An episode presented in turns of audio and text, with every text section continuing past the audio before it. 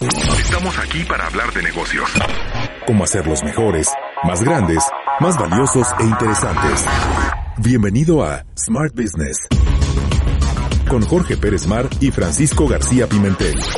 Smart Business. Crear valor con valor.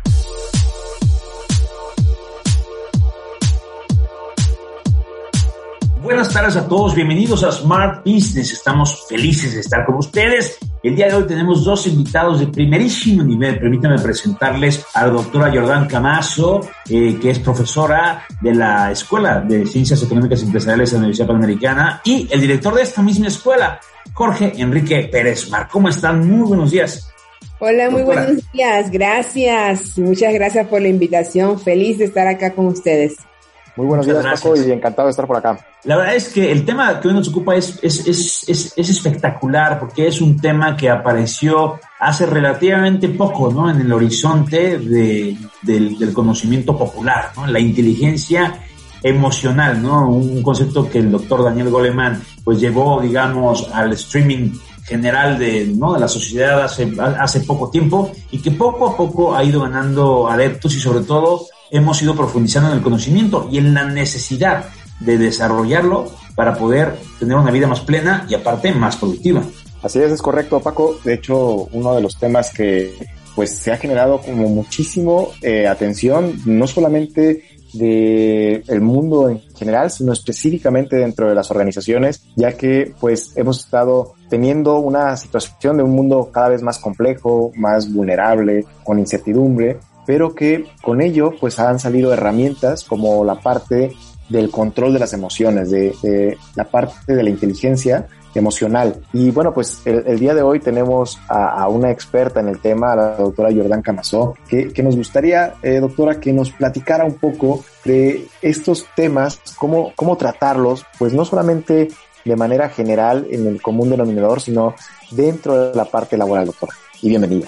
Gracias, gracias Jorge, gracias Francisco. Fíjense que este tema de la inteligencia emocional, como bien decían al principio, parece que es nuevo, pero ni tan nuevo. Desde la antigüedad ya existían líderes filosóficos como Aristóteles, Sócrates, Platón, Séneca. Desde la escuela estoica se venían precisamente manifestando muchos comportamientos relacionados con lo que era inteligencia emocional. Realmente el hombre ha vivido más tiempo vinculado a la inteligencia emocional que lo que uno hubiese pensado. O sea, la parte racional es la parte del cerebro que se formó al final. Vinimos evolucionando desde la primera capa que fuera la del cerebro reptiliano, según la teoría de Paul McKellan, y luego evolucionamos al cerebro límbico, que es el cerebro mamífero, que justo justo es donde habitan las emociones para luego llegar a lo que hoy se conoce como neocórtex, que es la parte racional. Pero si hacemos un poquito de memoria y todo lo que nos ha dicho la historia, desde épocas primitivas el hombre se guiaba por instintos y el instinto tiene más de emocional que de racional. Lo que yo siento, y voy a ser muy honesta, bueno, Jorge que me conoce hace ya un poquito de tiempo, sabe, yo siempre le digo, a mí me contratan no por hablar bonito, sino por hablar claro. Yo creo que hubo un personaje en la historia que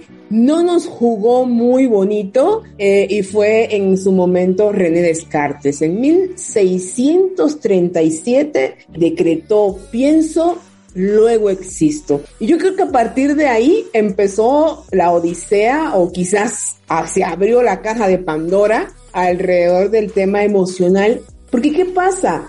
Eh, Descartes colocó a la razón sobre la emoción como base del conocimiento. Entonces, hasta hace pocas décadas realmente considerábamos que saber, la palabra saber de, conocimiento, era un sinónimo de comprensión cognitiva asociada a disciplinas como matemáticas, físicas, químicas, lectura, Cualquier conocimiento que, estuviese fuera de estos límites, por ejemplo, sociología, psicología, entre otras, era como que algo rarito. Incluso muchas personas que osaron, se atrevieron a hablar un poco de, de sus sentimientos, de sus emociones, eran como vistos como bichos raros. Mucho tiempo la investigación científica estuvo totalmente de espaldas a, a estos temas y entonces eso, obvio, le restó importancia.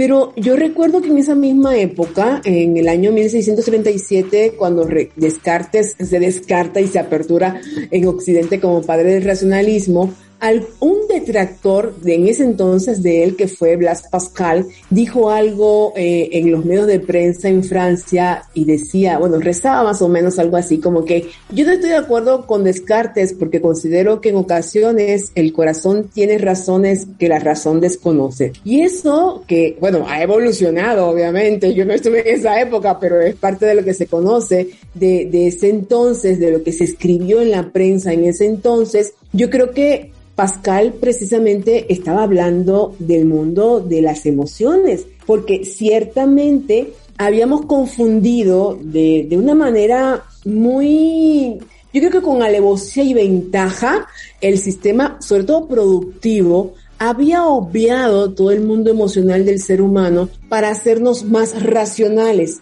para hacernos más apegados a lo que luego fue el Taylorismo, hombres que Sí, éramos seres humanos, pero éramos más parecidos a un tornillo, a un martillo, a una pieza física que a un ser emocional. Entonces, todo eso trajo como consecuencia que por años eh, siguiéramos pensando que la razón era lo más importante y que entonces justificáramos incluso nuestros comportamientos, nuestras actitudes que venían del mundo emocional con algunos comportamientos racionales. Y eso lo cambia todo. Llega, pues, para no hacer el cuento muy largo, llega todo el tema de la pandemia sanitaria y entonces, como dicen muchos expertos, este se convierte en el mayor experimento psicológico de, de los últimos siglos porque precisamente de manera transversal nos afectó a todos por igual. Yo creo que ningún ser humano de este planeta, estoy casi segura, ha escapado de los embates de la pandemia sanitaria. O sea, de una manera u otra, a lo mejor no directa, pero sí indirectamente, todos hemos sufrido de una u otra forma de los embates de la pandemia sanitaria. Y oh sorpresa, cuando revisas, por ejemplo, eh, en una búsqueda simple en Google, te das cuenta de que el síndrome de burnout creció a niveles exponenciales porque ya tanto Gallup como Mackenzie han eh, hecho diagnósticos estadísticos que evidencian que las personas están más estresadas durante la pandemia y durante el home office que antes de la pandemia, cuando yo, yo recuerdo y, me acuerdo mucho de mi hija porque me decía, es que me da miedo cuando me dicen que son unos días, porque así nos dijeron la última vez y ya van para dos años y siguen contando, ¿no? O sea, yo creo que los jovencitos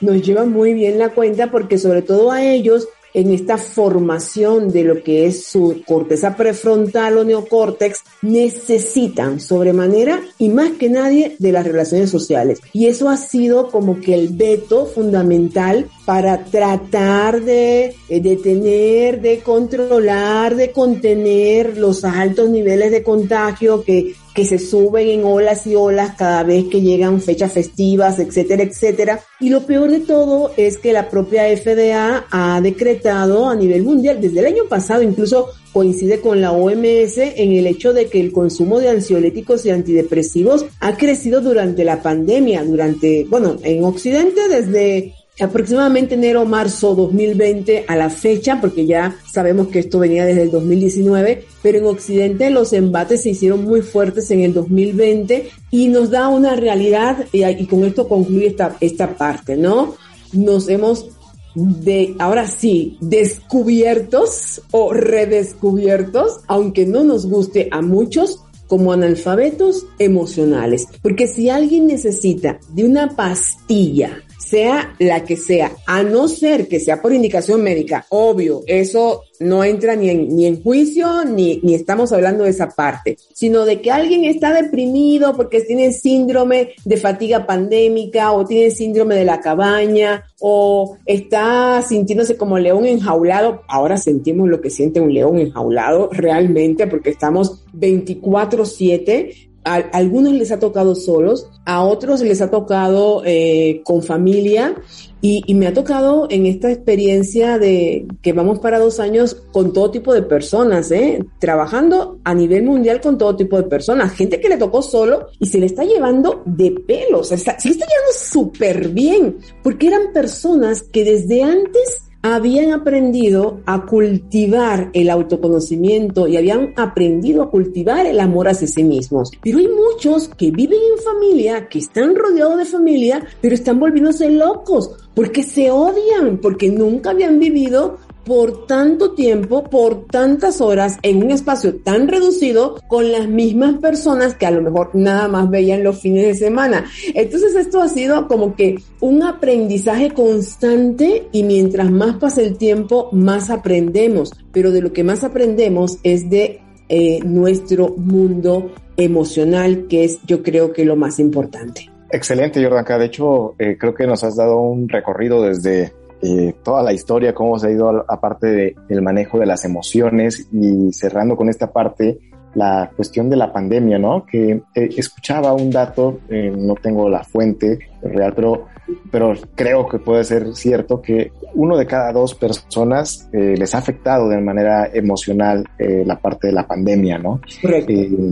Y en esto, bueno, ¿qué tanto el, el, el afecto de, de lo que son las emociones, ¿no? La parte de tener, dependiendo un liderazgo positivo o no dentro del trabajo, puede afectar el, el rendimiento, ¿no? O qué tanto puede afectar eh, en la emoción, ¿no? De este colaborador, porque se dice que, pues, en la parte de la, de la inteligencia emocional, pues hay diferentes como puntos, ¿no? Que, es importante como abordar, ¿no? Y esto es que dice, dicen, oye, piensa tus reacciones antes de, de, dar un comentario, ¿no? Ver cuáles son la situación o el contexto en el que estás, eh, modifica parte de tus emociones, ¿no? O, o ponte eh, en el lugar del otro, ¿no? Este, sé empático. ¿Qué tanto de esto eh, es, es realidad o qué tanto se, se puede usar eh, en la vida laboral? Fíjate, Jorge, diste, ahora sí, pusiste el dedo en la llaga, porque este es el pan nuestro mi, mi, pan nuestro de cada día, convencer a las empresas de que la felicidad organizacional, la salud organizacional, el bienestar organizacional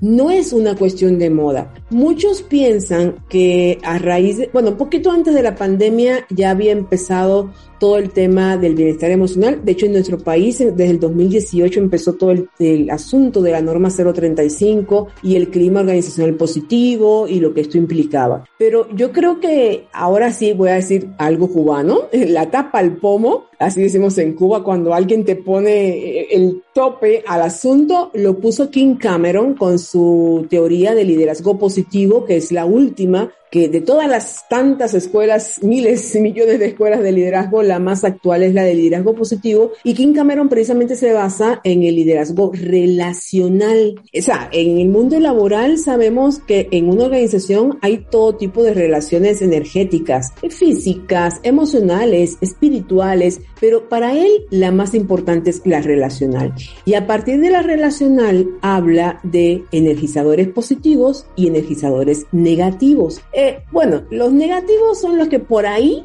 llaman que disque tóxicos, que a mí yo todavía difiero un poco del asunto, porque a veces uno dice que tóxico es el otro cuando uno mismo es el tóxico. Pero bueno, en fin, el chiste está en que ciertamente dentro de una organización hoy se pueden manifestar mejor que antes las capacidades de las personas para poderse sobreponer, y ahí entra un poco el tema de la resiliencia emocional, a la adversidad. Hay un principio desde los estoicos, el principio de la impermanencia, que reza que todo aquello que tenga existencia está condenado al cambio. Esto no es la excepción y el mundo organizacional no puede, no puede ser diferente al mundo personal, porque sí, en el siglo XX a lo mejor desde Taylor nos veían como hombres de arena y cemento, pero en el siglo XXI ya las empresas que valen y brillan y crecen de manera exponencial saben que deben encabezar ahora sí su, su templo sagrado organizacionalmente hablando con el principio de que aquí las personas importan e importan mucho.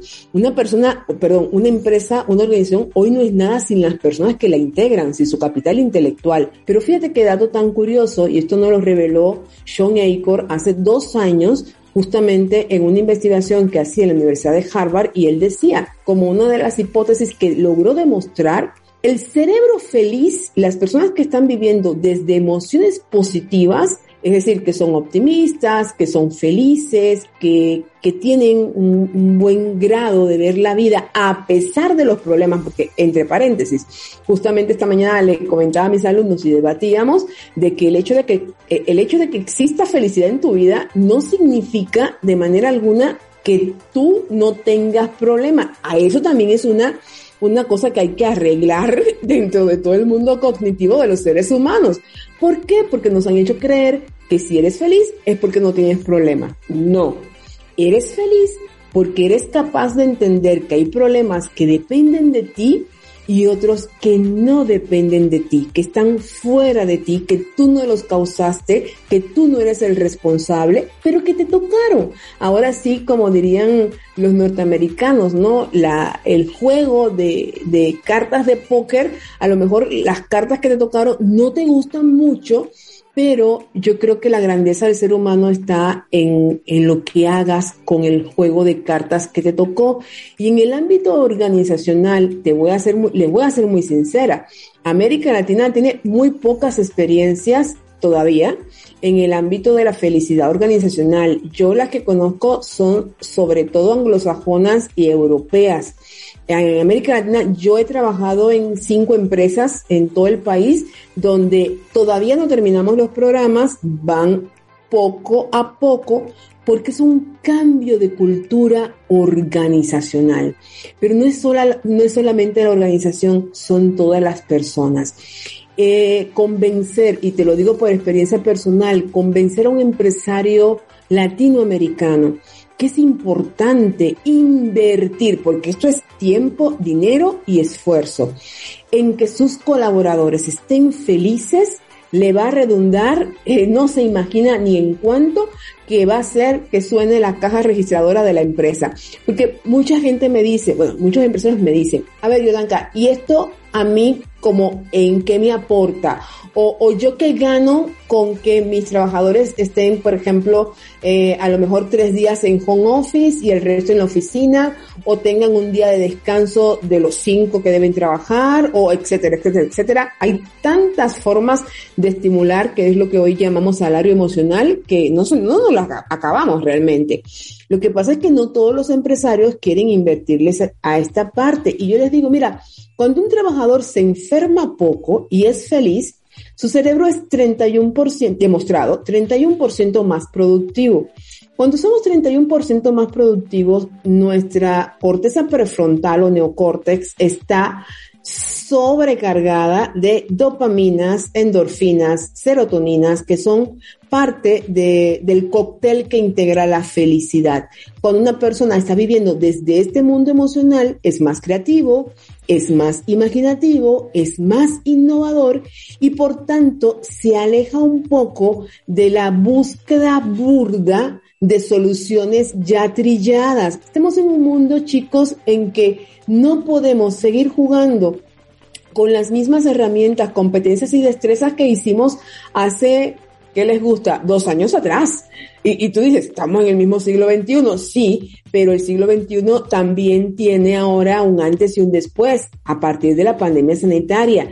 Y hoy el mundo que se abre para las empresas es un mundo totalmente diferente, es un mundo donde prima el engagement, es un mundo donde prima la innovación disruptiva, es un mundo donde prima el liderazgo positivo. Y el liderazgo positivo no quiere decir que sea algo blandengue o que tenga falta de autoridad, no, no, no. Como bien tú decías, Jorge, el liderazgo positivo es alta autoridad, alto compromiso, inspiración, impacto, trascendencia, pero con un alto nivel de empatía. Y eso es algo que yo siento, de, lo digo de manera personal, que todavía nos falta en las empresas, porque por ahí lamentablemente muchos patrones se recelan de sus colaboradores y viceversa.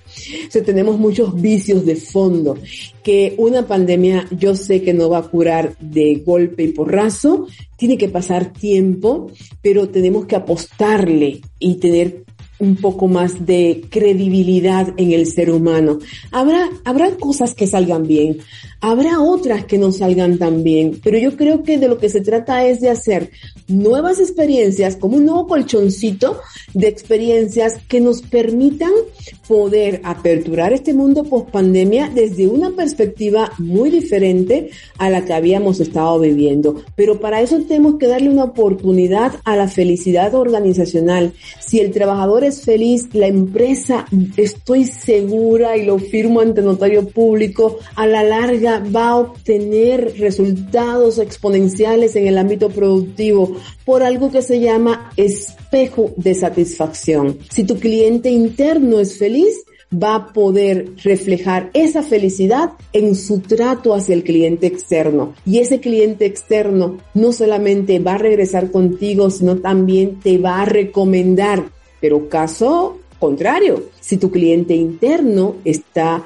eh, disengagement, está enojado, está fastidiado, es infiel, eso lo va a demostrar en su trato de una manera u otra con el cliente externo. Y el cliente externo se va a llevar esa, decimos, mala vibra o mala energía y eso no solamente lo va, le va a impedir regresar, pero es que también lo va a comentar, porque lamentablemente los seres humanos también tenemos esa otra parte mm, no tan buena, que comentamos más lo malo que lo bueno. Entonces todo eso nos atora y no nos permite crecer. Entonces yo creo que es tiempo de darnos patrones, empleados, colaboradores, todos en general, como que una segunda oportunidad, un segundo aire y decir, a ver, empezamos de nuevo. Sí, mientras haya vida, hay oportunidades, pero tenemos que creer en el otro. Si no creemos en nosotros mismos, Jorge, las oportunidades se nos acaban y es, ese sería el fin del planeta, ese sería el fin del mundo, dejar de confiar en el otro ser humano.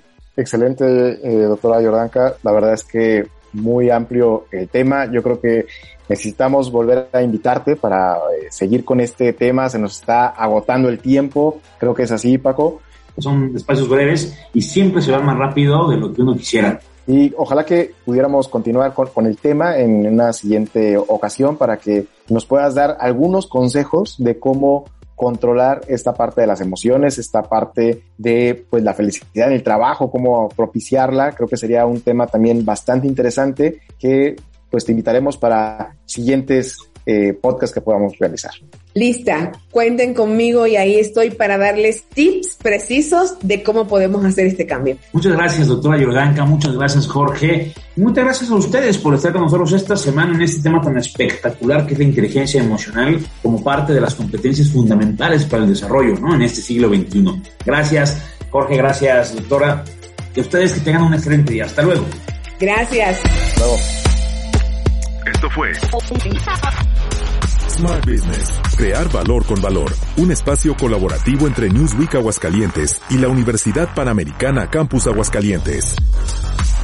Nos vemos pronto para seguir hablando de negocios.